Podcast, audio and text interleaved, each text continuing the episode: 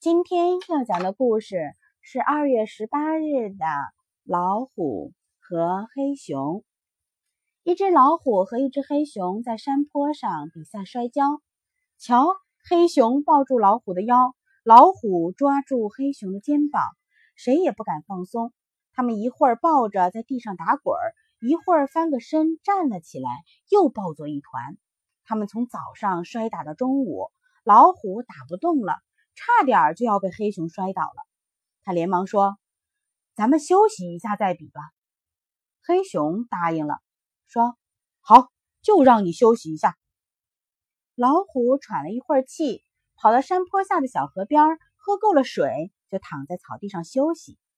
黑熊呢，他可不休息，神气活现地说：“老虎，老虎，让你休息半天也比不过我，我黑熊啊，力气可大了。”怎么也使不完，瞧我的！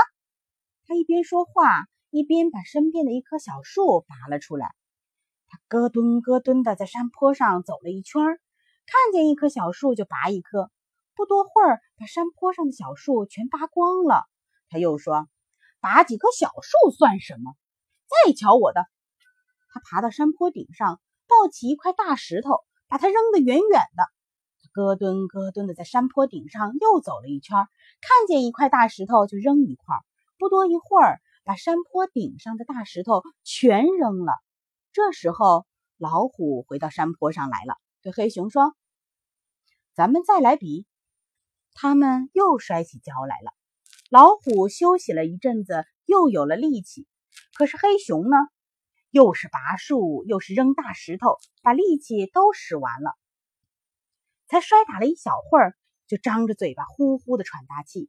他心里说：“哎呀，刚才我怎么不好好休息一下呀？”老虎使了个猛劲儿，一下就把黑熊扳倒在地上。本来黑熊的力气比老虎大，可是这次摔跤比赛，黑熊输了，老虎赢了。那现在来想一想，为什么黑熊会输，老虎会赢呢？有的时候。真正的实力可能并不是决定输赢的原因呢。小朋友，现在该要睡觉喽。今天的故事到这里就结束了，晚安。